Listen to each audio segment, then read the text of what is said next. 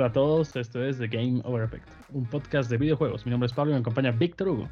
En el episodio número 43 empezaremos con la pregunta de la semana, Víctor Hugo. ¿Por qué Bill Gates llamó a su sistema operativo Windows, que quiere decir ventanas, si lo podría haber llamado Gates, que quiere decir puertas? Está buena. Ay, pero, pero creo que la respuesta es obvia, ¿no? Porque, Ah, porque toda la, o sea, toda la interfaz funciona en base a ventanas. Aunque también podrían haberlo llamado otra cosa. Podría haber sido que en vez de ventanas sean interfaces o una así, pero me imagino que era más sencillo ponerlo así, porque llamarlo Gates también es muy, ¿cómo se dice? Presumido. Presumido, Arrogante. soberbio, arrogante. Sí, cualquiera de esas creo aplica. pero qué bueno. ¿Vos por qué crees que ha sido? Aparte de que O sea, yo, creo que sea- Bill Gates no es un tipo muy arrogante, ¿no? O sea, ajá. uno de los más ricos del mundo, pero realmente, no sé si has visto alguna vez en, en redes sociales fotos de Bill Gates haciendo fila así en un McDonald's para comprar, como gente normal, a pesar que podría fácilmente comprarse todo el McDonald's, o incluso capaz que sería capaz de comprar todo McDonald's. Claro. A ver, yo creo que ha sido por la época en la que estaban. Antes eh, todo era código, todo era CMD en pocas, una pantalla negra, letras, y Windows hacía el cambio, ¿no? La revolución donde ya había ventanas y dijo, bueno, lo llamaré con lo más característico del sistema operativo, ventanas, Windows. Pero no hubiera estado mal Gates, No, no la estado verdad. mal. Tampoco, ¿no? O, bueno, y, y Mac en su época hubiera llamado, le hubiera llamado Colors, igual se hubiera entendido y hubiera pegado bien, porque era estéticamente más bonito el sistema operativo de Mac. ¿Te Sí. parece bien esa pregunta o vamos con, con una Está más? buena, está buena, está buena. Vamos nomás a lo que hemos estado jugando. A ver, Empezaremos con vos. A ver. ¿Qué has estado jugando esta semana, Pablo? A ver, he jugado Hitman 2, lo he pasado, me ha encantado el 2, es mucho mejor que el 1, y he empezado a jugar Hitman 3 y no me gustó tanto, hasta ahorita me quedo con Hitman 2, me faltan dos misiones de Hitman 3, Ajá. pero ya le quita su esencia. O sea, en el 2 eres un asesino a sueldo, en el 1 eres un asesino a sueldo, pero directamente puedes seleccionar las pistas, en el 2 ya tienes que ir por los caminos, como había contado, y se te van presentando las cosas y las pistas, pero en el 3 hay misiones que yo he acabado una en 20 minutos y con calificación 2 de 5, o sea, ¿en cuánto tiempo lo tenía que pasar en 5? O sea, ya no es una misión decente matar tan rápido, que no haya tanta dificultad. Y no me gustó mucho el 3 y hay una misión que es tipo James Bond, GoldenEye de Nintendo 64 en el tren, que es idéntica. O sea, estoy ahí. O sea, ya no, ya no es tan de sigilo, tan asesino a sueldo. Entonces, el 3 no me está gustando, pero me faltan dos capítulos, quizás cambie mi opinión después. Y estoy pensando en comprarme Resident 8. He abierto el fin de semana mi Facebook y todos están transmitiendo Resident 8 y encontré con descuento, quizás lo compre físico. Y lo de siempre, no Call of Duty y FIFA. Y cuando termine Hitman voy a empezar Horizon. Y después de que acabe Horizon voy a jugar Cyberpunk.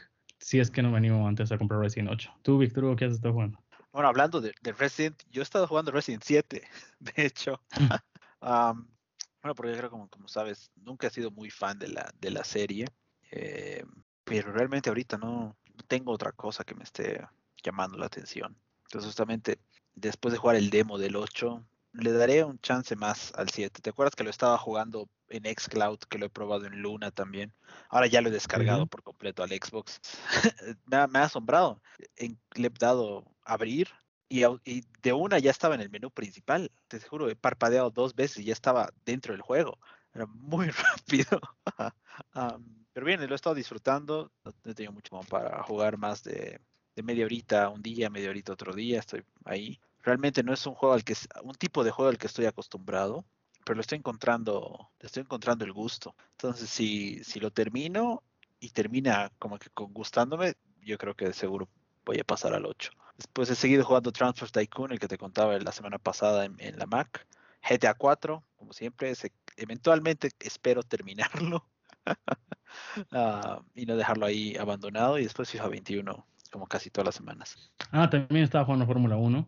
Eh, aprovechando la carrera que hubo el fin de semana, quería probar esa pista y no, no clasifico. Realmente con volante es otra cosa. Y me doy cuenta que mi volante tiene dos, dos opciones del 270 grados o 180. Yo estaba jugando con 180 y según yo era más fácil. y ni, ni, con los dos modos puedo llegar al tiempo. Siempre llego dos o tres segundos después de lo mínimo, o de lo máximo permitido, perdón, pero no, no clasifico. Creo que voy a volver al control y, No, pero es, es, cuestión de, es como en todo, todo vida, ¿no? La, como, dicen, la práctica hace el maestro. claro, ahorita es el curva de aprendizaje. Sí, al final, eventualmente la vas a, la vas a lograr. Claro, como en Guitar Hero, ¿no? Claro. Empiezas paulatinamente y luego ya eres un crack. Bueno, obviamente tienes que seguir jugando, ¿no? No vas a volver un crack. Simplemente por, por dormir con la guitarra en la cama. Claro. Dale, pues. Pasamos a las noticias de la semana. Continuando con la línea de Resident Evil, la primera noticia es que Resident Evil Village ha roto el récord de la serie en Steam con 101.376 jugadores concurrentes, superando al remake de Resident Evil 2 por alrededor de 25.000 usuarios. ¿Qué tal esto, Pablo? ¿Crees que Village va a ser un buen, va, a dar buenos resultados para, para Capcom? Eh, estaba leyendo un artículo de que han hecho como un estudio de mercado donde han visto de que Resident Evil 7 era un poco de miedo y que a muchas personas estaban dejando de jugarlo por este motivo, porque era terrorífico y demás. Entonces le han quitado el gore, digamos, al juego. Y obviamente estaba leyendo críticas y este juego solo es criticado porque no es de terror. Si revisas todos los reviews negativos, es no, no da miedo, bla, bla, bla, bla. Pero en general todos están hablando muy bien de este juego. Dura más o menos, creo que 8 horas si sabes lo que tienes que hacer. 15 horas, 32 horas a platinarlo 15 eh, más o menos si no sabes qué hacer, y dicen que está espectacular, así, espectacular, y el sonido envolvente está increíble, he leído incluso que se puede jugar en computadora en, en gráficas eh, integradas, ni siquiera en una gráfica eh, poderosa, y me parece que no, no sé cómo le han hecho para que venda tanto si el último Resident que salió ha sido el 3 Remake no era muy bueno y antes de ese 7 y el 7 era, estaba bueno, el 6 pésimo, pero ¿qué habrá pasado para que la gente esté comprando los juegos? Quizás es por lo, que no han salido muchos juegos hasta ahorita buenos en el año y este ha sido el primero de renombre y dijeron ya lo tengo que comprar porque no tengo nada que jugar hasta mientras. No sé, ¿tú qué opinas? ¿Por qué crees que ha vendido tanto? Sí, sí, debe ser, debe ir en la línea de eso. Lo venimos creo mencionando varios episodios.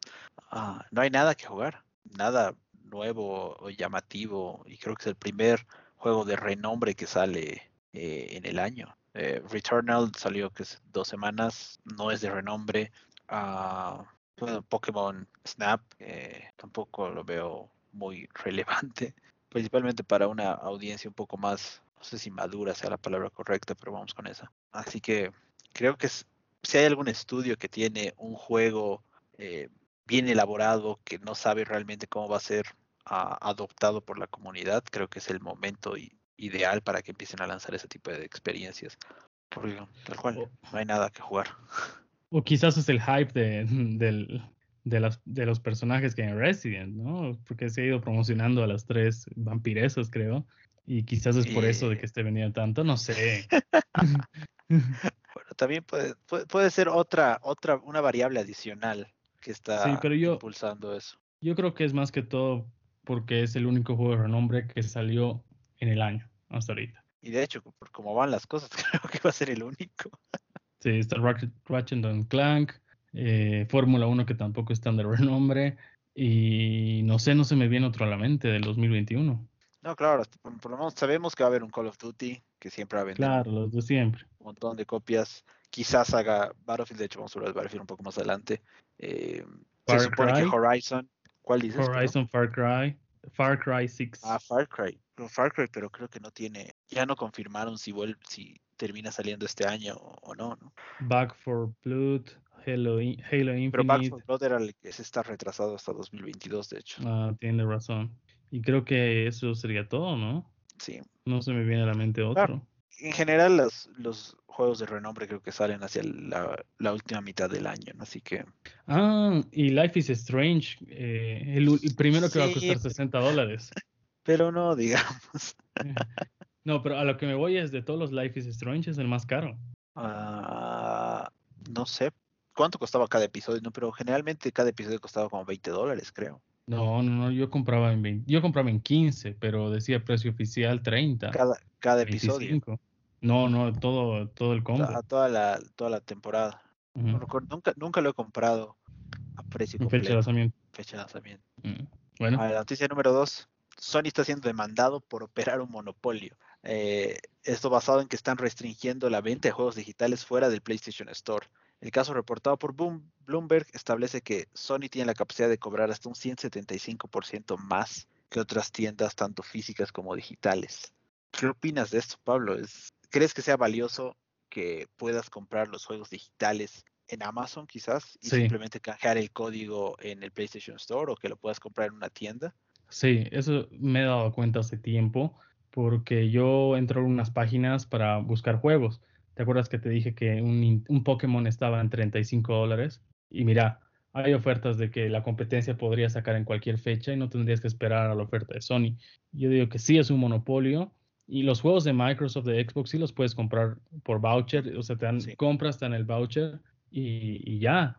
Pero en Sony sí o sí tienes que disponer la tienda o eh, hay uno, unos PlayStation que salen con juegos digitales, con su cartoncito y raspar. Hay gente de que en eBay vende el Play, saca los vouchers, claro, y lo revende por eBay. Es la única forma de comprar juegos, digamos que digitalmente en otra tienda, pero son contados, deben ser seis juegos máximo. Y sí, sí es un monopolio. Sí, bueno, habrá que ver. Yo creo que tal, tal como dices va a ser demostrado y Sony va a tener que aflojar.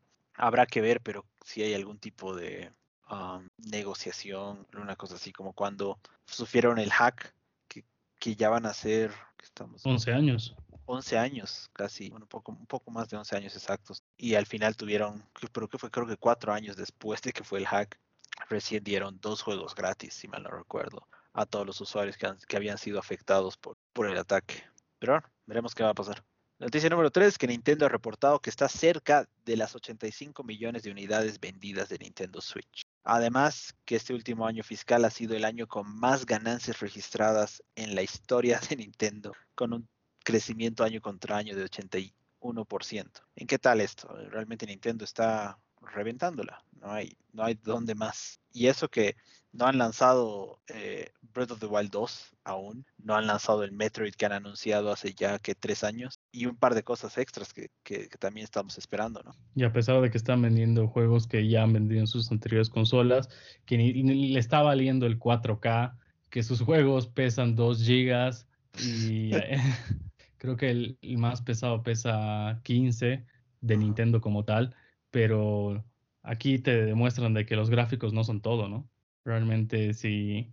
Aunque depende de la generación. O sea, habría que ver quiénes son los que más consumen de Nintendo, qué rango de edad tienen. Quizás juegan con el corazón de, los jugadores y la mayoría de los que gastan son ya millennials hacia, hacia atrás y más adelante. Claro, eh, habría que ver eso, eh, cuál es su, público, pero calladito está, está comiendo bastante Nintendo. Totalmente, 85 millones es un montón, no puedo creerlo. Y además, me parece buena idea que saquen el Nintendo Switch Pro y que no sea la nueva generación, sino que sea, que sea dentro de esta misma generación para que le dé chance para seguir creando su siguiente consola. Y ya la siguiente que sea potente en serie.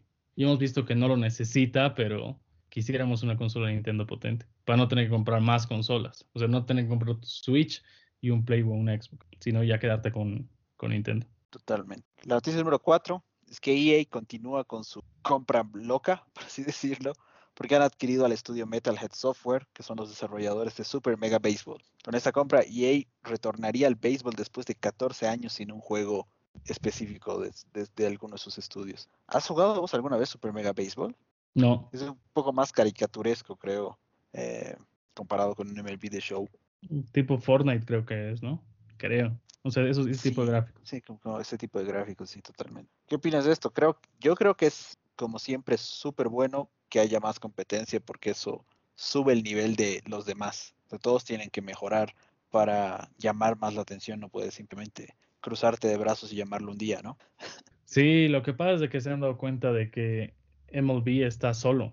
Como tenis, nadie, ninguna empresa seria está agarrando los juegos de tenis.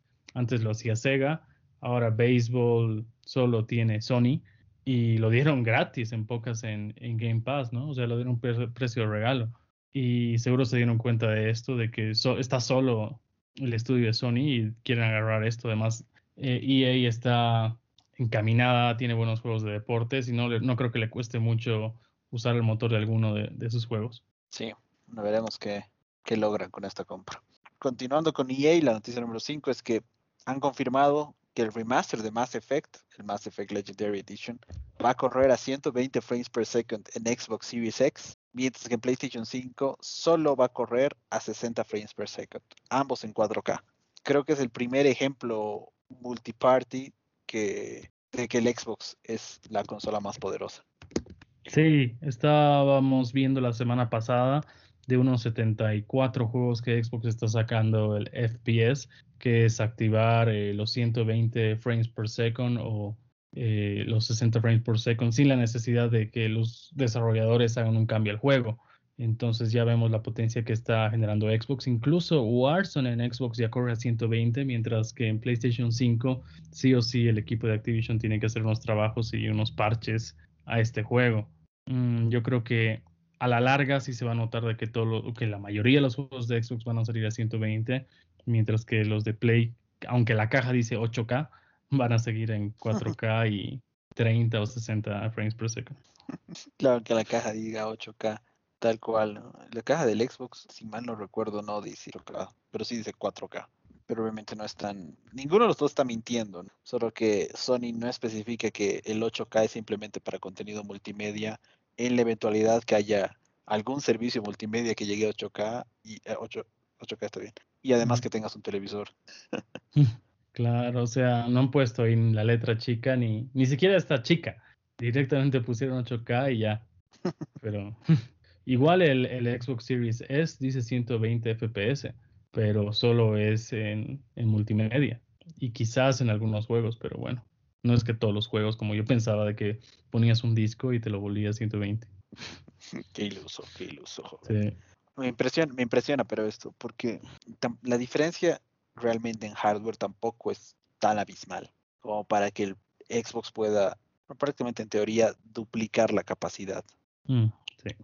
pasamos a la noticia número 6. Durante la llamada de resultados del primer trimestre del año, Activision Blizzard mencionó que quiere que todos sus juegos sean como Call of Duty. ¿Qué tal esa? Citando que de los 450 millones de jugadores activos mensuales que tienen a través de toda su plataforma, todos sus juegos, 150 millones vienen solo de Call of Duty. Además que Call of Duty Mobile, que fue lanzado recientemente en China, después de ya años que lo tenemos en el resto del mundo, ha superado 500 millones de descargas y más de un billón de dólares en ganancia. Entonces el éxito o la, o la receta del éxito de Call of Duty sería aplicado a otras franquicias de la compañía. ¿Qué opinas, Pablo? ¿Crees que es algo valioso para Activision Blizzard que hagan este tipo de, cosas? Mucha, es que Call of Duty es realmente es el mejor shooter que hay. O sea, antes era PUBG, porque era buenísimo, era algo distinto. Después lo copió Fortnite y muchos se pasaron a este juego. Y ya Call of Duty dijo, oye, oye, me están quitando la receta, o sea, me están quitando el pedazo de mi torta, no, quiero, la quiero de, nuevo y mira lo que hizo. Es juegazo, Warzone, es gratis. Y a ver qué otros juegos hace Activision, que a ver qué se me viene a la mente, como para que todos sus juegos se parezcan a este. Uh, Tony Hawk. Ya, pero ¿cómo harías el método de Call of Duty en Tony Hawk? Es que tendrías que sacarías, sacarías un, Tony Hawk uh, free to play y, y, después que pondrías creo que, creo que podría, podría funcionar. Y creo que podría ser uno de los pocos que me engancha a mí. me, imagino lo siguiente. Lanzas un Tony Hawk nuevo y empiezas, no sé, con dos skaters. Ni siquiera con Tony Hawk, digamos que con Bob Burnquist y con Rodney Mullen. Y paulatinamente lo que en, en, las temporadas que cada uno de estos juegos tiene, vas lanzando nuevos skaters, pero para que los liberes o puedes comprarlos por, no sé, 5 dólares, una boludez así. O ganarlos después de jugar, que será pues 50 horas, otra boludez de ese estilo. Y así vas como, que jalando gente, men. Pero eso es Battle Pass. Es que cada juego tenga un Battle Pass. Claro, pero es parte de la estrategia de Call of Duty. Call of Duty tiene un Battle Pass prácticamente. Ya, pero es que no funciona en todos los juegos. Por ejemplo, Fórmula 1 tiene un Battle Pass y ni siquiera me da la gana de comprarlo. Ni siquiera estoy así animado de comprarlo. Claro, pero es que ¿cuál es, cuál es su gancho? No, no tiene ganchos, el juego es así como es, así como está, está bien. Pero te digo, en, Tony Hawk me das dos skaters y después vas lanzando más skaters diferentes, va a haber gente que le va a llamar la atención, porque es prácticamente lo mismo que pasa con Fortnite o, o Call of Duty. ¿Qué, ¿Qué de diferente tiene tu experiencia en el juego si te compras el pase o no el pase? Vas a tener eh, otras armas, otros skins, ese tipo de cosas, ¿no ve? ajá. Es que lo no mismo. nada. Ya, a ver, otro juego que sí hace eso es Star Wars Battlefront. No tiene éxito. No, pues es, es que Star Wars Battlefront la ha hecho mal, pues era un juego de 60 dólares que de paso te pedía que gastes tu plata. Y era pay to win. Prácticamente se volvía pay to win. No sé, no me convence, digamos, un Destiny muy, muy al estilo Call of Duty, que es de Activision. A ver, otro juego, Doom 3, meterle tipo, tipo Call of Duty, no sé. Es, es que, a ver, Quizás- definí que, a qué te refieres con tipo Call of Duty. Lo que me has dicho que sería un Battle Pass, que empezarías con nada y a medida de que... O quizás ni siquiera es Battle Pass, quizás es lo que he hecho en, Modern Warfare, de que te dan todo y a medida de que lo uses va a mejorar el arma que, que tienes. O a medida que subas de nivel se te van a desbloquear las armas. Quizás a eso se refiere y no necesariamente un Battle Pass. Claro, o sea, no pero, o sea, el- el- la idea general es la estrategia, ¿no? Tener quizás una fran- la franquicia de, de pago completo, el Call of Duty anual, que sí o sí cuesta 70 dólares. Bueno, Ya. 60 antes, ahora 70. Ajá. Parte, parte uno, o, pri- o el primer pilar de tu. Tu segundo pilar es tener una versión gratis, que no es lo mismo, pero comparte varios elementos, por lo menos la experiencia y la jugabilidad. Ah, en ese- bueno, en esa tu estrategia gratuita tienes estas boludeces de, de battle passes, de add-ons, de, de cosas transaccionales. Tu tercer pilar que termine siendo quizás el Call of Duty Mobile. Entonces que vas a tener también una experiencia gratuita en celular con otras boludeces encima. Pero el perfil es distinto. Claro, pero el perfil es distinto. Entonces, de una u otra forma, como que estás brindando un producto a cada segmento de gamer que en teoría hay en el mercado, Claro. ¿no? A los que, a los que pagan porque pueden y les alcanza, a los que no pagan porque no les alcanza, y a los que juegan en su celular porque se aburren en el baño. ¿no? Claro, bueno, ahí Call of Duty tiene el de pago, con el que puedes levelear el arma que tú quieras mucho más rápido. Warzone, que es el gratuito, que leveleas a medida que uses y no es que leveleas tan rápido, porque una partida que matas 3 a 10 personas y dura media hora. En cambio, en el pagado matas 40 en 8 minutos. Ahí hay una, una gran diferencia. Sí, mi- con Destiny podría funcionar igual. O sea, bueno, es algo así en Destiny, ¿no? Hay eh, las expansiones gratuitas, si ya pasó dos años, te la dan gratis, pero llegas hasta cierto nivel y si quieres levelear más tu, tu ropa, digamos, tu armadura, tienes que comprarte el nuevo. Más o menos por ahí va Destiny. ¿Mm? Entonces, una- me imagino que el modelo va así. O sea, tener como que a la franquicia metida en todo lo que se pueda y que tal cual para la gente que no tiene, bueno, pues que al final la gente que no le alcanza para comprar el juego de 60 dólares completo, muchas veces termina gastando mucho más, pero de a poco. La verdad es que sí. Bueno, pasamos a las noticias cortas. La noticia corta número uno de el juego Lost Judgment, la secuela de Judgment, fue anunciada por Sega con fecha de lanzamiento para el 24 de septiembre del 2021. Víctor Hugo, ¿tú lo has jugado? No, pero lo tengo en, en la mira. Voy a esperar a que llegue a Game Pass porque todavía tengo, hay un bichito detrás de mi cabeza que me dice que Sega va a hacer algo con Microsoft y va a estar todo Sega en Game Pass o alguna cosa. así. Entonces voy a esperar, pero por lo que he visto, Judgment es muy bueno. A ver, lo acabo de ver y sí, tiene buenos gráficos, pinta bueno. Y a ver, voy a ver un tráiler y... Ah, ya me va a llegar mi Xbox, así que igual tal vez cuando me llegue ya, ya esté en Game Pass. Pasamos a la noticia corta número 2. Ubisoft anunció el lanzamiento de The Division Heartland. El juego será free to play y estaría llegando entre el 2021 y 2022. ¿Has jugado The Division, Víctor? Sí, he intentado jugar The Division, porque de- desde el primer trailer me, me llamaba mucho la atención el ambiente, el, el motor que estaba mostrando, pero después cuando llegó la hora y era un juego multijugador de este tipo de experiencias que sabes que no me gusta, le di chance, pero no, no, no he debido jugar más de una hora, dos horas de, de Division. Eh, tanto del 1 como del 2, creo. En total he debido jugar dos horas.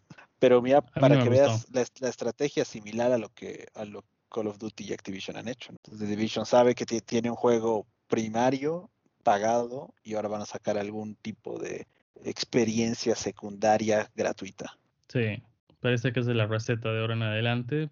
A mí no me gustó The Division, tenía el 1, que caminas por toda la ciudad, su multiplayer es de que mm, disparas a otro bando y recoges sus cosas, después hay una zona roja, digamos, que, que juegas contra bots y saquean y ya, no me gustó para nada. La noticia corta número 3, la ESA y la organizadora del E3 ha confirmado que Square Enix, Sega, Bandai Namco y Gearbox Entertainment estarán presentes en el E3 virtual. Y esto se llevará a cabo entre el 12 y el 15 de junio, el E3 2021. ¿Qué opinas de esto, Víctor? Ya no falta nada, un mes más, ¿no? Sí. ¿Quisieras ir alguna vez a un E3? No, creo que lo, habíamos hablado alguna vez, ¿no? Que al final la, la experiencia, lo primario del E3, por lo menos para mí, son las conferencias. Y ir a todas las conferencias me imagino que no es fácil, porque no es que se, no es que se llevan a cabo todas las conferencias dentro del, del, del boliche, ¿qué se llama ese boliche? Del centro de convenciones. De hecho, Sony la hace en otro teatro, Microsoft la hace en su teatro, etcétera, así, todos repartidos. Me imagino que hay entradas o algún tipo de, no sé si las comprarás o tendrás que ir a hacer filas de las 5 de la mañana para entrar una cosa así, entonces como que se te complica. Y después la experiencia como tal de E3 que recién fue abierta a, al público en general hace dos años es, por lo que veo, horrible, porque tienes que ir a pararte a hacer fila en los kioscos de cada, de cada fabricante o desarrollador y esperar que te toque jugar, si es que tienes chance de jugar algo. Y además está y ahora, después de la pandemia, está rodeado de gente en un espacio cerrado, de tanta gente además, no me cuadra para nada. Si tuvieras la oportunidad de ir a una presentación del siguiente PlayStation, del siguiente Xbox, del siguiente, de la siguiente consola de Nintendo, de un iPhone o un E3, ¿a cuál irías? Hmm. La pregunta de la semana. Ya, no tampoco. La pregunta de la semana. Yo creo, creo que preferiría ir a, a, un evento de Apple. Donde todos gritan y dicen, oh, este es el iPhone más rápido hecho hasta la fecha, el más poderoso hasta la fecha. Una cosa más. En la, siguiente digan, este es el iPhone no más, poderoso hasta la fecha, el más barato más hasta la fecha. Sería. De hecho, de pasamos, plástico. pasamos a la noticia corta número 4. Nintendo anunció el lanzamiento de Game Builder Garage, que es un juego orientado a enseñar el diseño de videojuegos. Estará disponible el 11 de junio para Nintendo Switch. ¿Lo viste, Víctor Hugo? Sí. Está muy bueno, o sea. Está, se ve bien, se ve bien pero en la pantallita del Switch, igual. ¿Sabes a qué me hace recuerdo? ¿A qué? Antes, cuando salió Android, el Android 1 y 2, Google tenía su página para crear aplicaciones con tipo Legos. No sé si te acuerdas. Sí, no, recuerdo cómo se llamaba, pero sí, recuerdo que Es casi igualito. Habrá que ver cómo les va. Creo que es, una, mezcla, una mezcla entre eso y Mario Maker porque después de que creas tu juego sale tu monigote y empiezas a, probar el escenario. Está muy bueno, me parece una muy buena iniciativa. Creo que Mark Zuckerberg dijo alguna, alguna vez en sus conferencias de que todos en colegio deberíamos aprender a programar, que debería ser una materia de la currícula y Nintendo lo está, está haciendo su, su parte. Su aporte. Ajá, un granito, un granito de arena esto. Pasamos a la noticia corta número 5. Tony Hawk Pro Skater 1 and 2 estará disponible para Nintendo Switch el 25 de junio. Víctor Hugo, ¿esto es físico o, es eh, una versión cloud? Uh, es un buen punto. Me no tengo más mínima idea. Porque si es. A ver, hay que. No creo que pese tanto. No, no creo que pese tanto. Estoy viendo, no, es, es físico. O sea, sí, no es cloud version. Es la versión completa. ah, bien. Es que Ese sí es Activision. Aquí podría animarme a comprarlo otra vez. ¿Otra vez? claro, para jugarlo on the go, donde sea, cuando en algún momento vuelva, vuelva a tener que viajar, moverme a otros lugares, etcétera, etcétera. Sería buenísimo tener Tony Hawk en la mochila. Hablando de portabilidad, como noticia corta extra, ya se puede eh, machar o linkear, sincronizar el control de, de PlayStation a la app eh, de segunda pantalla de, en los dispositivos de iOS. ¿No se podía? No, no se podía. El control como tal, no. No te puedo creerme. Ahora sí. El control de Play 5.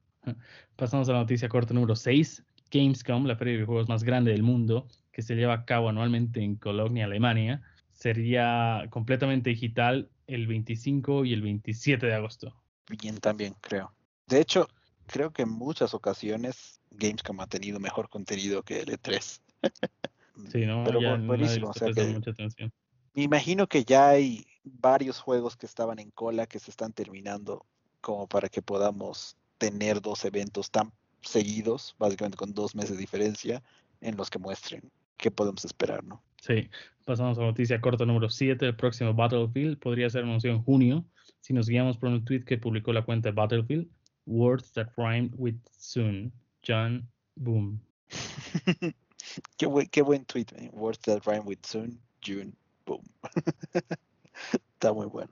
Pero ya habíamos hablado de esto la semana pasada, creo, ¿no? Um, porque igual había, habían entrevistado a uno de los desarrolladores de Battlefield, si mal no recuerdo. Habrá que ver qué tal, qué tal está y ojalá realmente aproveche todo el poder de las nuevas generaciones de consolas y que no sea para Play 4 y Xbox One, que sea exclusivamente para Play 5 y Xbox Series X y S. Sí, ojalá sea para todas las consolas. Hay un rumor igual de que va a ser gratis. Y complementando la anterior noticia extra, es de que ya soporta el control de PlayStation 5 en iOS y en iPad 2. Si es que tu iPad tiene el update 14.5. Sí. Hay una noticia en el rincón de Pablo. Se sabe de que Sony está estudiando modificar eh, la consola de PlayStation 5 debido a la escasez de, de componentes. Sí, Mi pero esto no es un rumor, es- esto, esto, esto lo ha dicho el, Sí, sí, sí. el gerente de operaciones, creo, de, Pero mi Sony. rumor es que va a cambiar la forma por fuera del Play 5. Ya no va a ser No, esa pero- extraña forma. pero obvio, pues. No, por fuera. Pero, o sea, Puedes pero- mantener la pero es parte de obvio, pues, porque, eh, de- digamos, del PlayStation 1 al PS1 como tal, ha cambiado por fuera. Del PlayStation 2 gordito al Slim, ha cambiado por fuera. Del 3 normal, fat, digamos, al 3 Slim, ha cambiado por fuera. Al Super Slim, ha cambiado por fuera. Y lo mismo del Play 4 al Play 4 Slim y al Play 4 Pro. Ya, pero es que Entonces- son versiones Slim. Esta va a ser el mismo Play, solo que van a quitar un componente. Podrías mantener la ¿Qué carcasa por has fuera. dicho? Van a quitar una sola cosa. Claro, pero es- so- con que hagan eso ya es una versión Slim. Tampoco es que van a quitar algo de un centímetro, van a quitar algo, algo mucho más pequeño. No sé qué quitarán, pero es lógico, si vas a volver a diseñar la, la- la consola, le vas a quitar componentes, le vas a cambiar componentes, puedes cambiarle la estética por fuera. No, no esperaría que sea lo mismo, de hecho. Sería como que me parecería muy flojo de parte de Sony que simplemente agarren y cambien un componente y no hagan nada más. Ya, pero el, el logo de Play 5, Play 4 cambia el 4 del 5. La tipografía es la misma, no han cambiado nada. O sea, también, también tienen una parte de flojera en su historia. ¿sí? Claro. Está bien, está bien. No, pero Ya, pero ¿tú que crees que sea así de irregular, como sigue siendo? ¿O ya la va a ser más regular, tipo un Xbox que es, eh, yo qué sé, visualmente está... ¿Cuál es la palabra para decir esto? No, no es sobrio, es... Ni siquiera es compacto, es... Pucha, se me fue la palabra. Visualmente prolija, pero el, el Play es, es, es mal, do- algo mal doblado, o sea, no tiene una forma. no quizás tiene una esta vez- forma, me tiene, tiene tres formas, creo. Pero el Play, pero- o sea, el Play es, es un diseño diferente a lo que estás acostumbrado. Claro, pero, pero, no, ¿tú crees es, que va a no ser es feo, no es malo, no, No, o no es feo para nada. realmente no. am- A mí me encanta, pero Resalta mucho, pero no sé, yo te diría, primero, no veo que tengan necesidad de hacer el cambio, ¿ya? Pero si estás cambiando los componentes internos, no veo por qué no aprovecharías también de cambiar lo externo si es que sientes que había algo mal. ya lo que está mal de entrada es de que la gente cuando está parada la consola no sabe cómo poner el disco, no sabe si poner de un lado o del otro. Quizás ahí pongan Ah, no, me- no, no, que eso ya es, creo que eso ya es cojudes de la gente. Pero ha habido casos, o sea, un montón de casos que no se- Pucha, está ahí en todo lado. Entonces, Yo creo que cambiarían siempre, al- si has metido el disco al revés, no mereces un PlayStation 5. Vol- vol- Volve al PlayStation 1, por favor, y vuelve a aprender a jugar. o al 2. Pero yo creo que van a, yo creo que sí van a tocar esa parte. Va a haber una ilustración que te diga poner el disco de esta forma, una cosa así, estoy seguro. Ya, también es- es- puede ser. Obviamente, si, si han tenido ese feedback de tanta gente, sí, eh, seguramente van a, van a hacer algún tipo de cambio para que... Otra cosa que yo creo es de que con este horizontal ya no dependa tanto de la plataforma, de que tenga sus propias patitas, una cosa, porque se tarda dos minutos en cambiar de o más de horizontal a vertical. No es tan práctico. A ver, a ver, ¿cuántas veces en tu vida has cambiado de horizontal a vertical tu consola? Dos veces. Eh, en tu vida, de todas tus consolas o solo del PlayStation 5? No, no, o sea, del Play 5 dos veces, pero el resto cambia de posición máximo. ¿Por qué? ¿Qué, qué ¿Cuál ha sido la razón para que muevas o cambies la ah, consola de vertical a plana? Estaba tratando de ponerlo a mi mueble verticalmente y no entraba en ninguno. Entonces ah. dije, ya, pues ni modo que entre horizontal. Y se quedó en ese lugar para siempre. y, ¿Y no te habías percatado que no iba a entrar antes de? No, pues yo estaba totalmente confiado de que iba a entrar. O sea, lo sacas de la caja y lo llevas así y dices, ¿será que esto entra? No, no entra. Pero parece que entra, es más, lo estoy viendo ahora y sí parece que entra a mi mueble. Todavía no estás convencido así. No, no, entra, falla por un centímetro, por dos centímetros. No, pero además, eh, por la cantidad de, calor que, que expulsan estas ah, cosas, complicado que lo metas en un, en un como que con un techo. En un a, cualquiera de, a cualquiera de los dos, complicado más bien. Creo que te había dicho, siempre tienes este, este mueble, lo tengo hace muchos años, y tenía como que un espacio raro a la izquierda de la TV, donde ponía una que otra cosa, pero pareciera que ha sido diseñado pensando en el futuro y pensando en el Xbox y el PlayStation lado a lado, con su ventilación hacia arriba sin nada, tapándoles. Qué bueno, qué buena cosa. Yo quiero que llegue mi Xbox, la verdad. ¿Para qué? ¿Para que no juegues? no sé, solo por tener. Es ese capricho de querer tener y, ya. El único juego que jugaría ahorita en el Xbox, el único juego que jugaría es Warzone en 120 FPS. Y voy a probar qué tal los shooters teniendo un joystick ahí, sin, sin ponerlo al medio, digamos, del, del control. Quizás es más cómodo, quizás no. Pero no se me ocurre otro juego para jugar de Xcloud. Digo, de Game Pass. Ah, man, hay 200 juegos. Puedes encontrar Estaba pensando en Banjo Toy, que nunca lo tuve. Y creo que ese sería. Ah, sí, unos 2, 3, 4 juegos que tengo en mente. Y. Ah, probar MLB. Ese sí es una descarga obligatoria. Eh, y, ya, por ahora esos. Ah, Yakuza, siempre quise jugar. Sí, quizás voy a empezar con eso.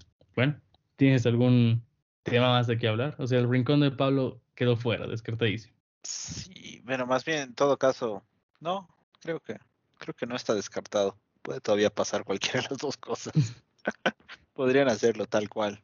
Habrá que ver. Entonces pues, es que yo no, a mí no se me ocurre que podrían reemplazar con otro componente. Pero al final el, principal problema que tienen y que tenemos en general en el mundo para cualquier otra cosa de electrónica es que los fabricantes de chipset, en particular AMD, no puede producir al ritmo que están demandando tanto PlayStation como Microsoft, Lenovo, eh, no sé, Dell y todos los demás que están utilizando procesadores AMD.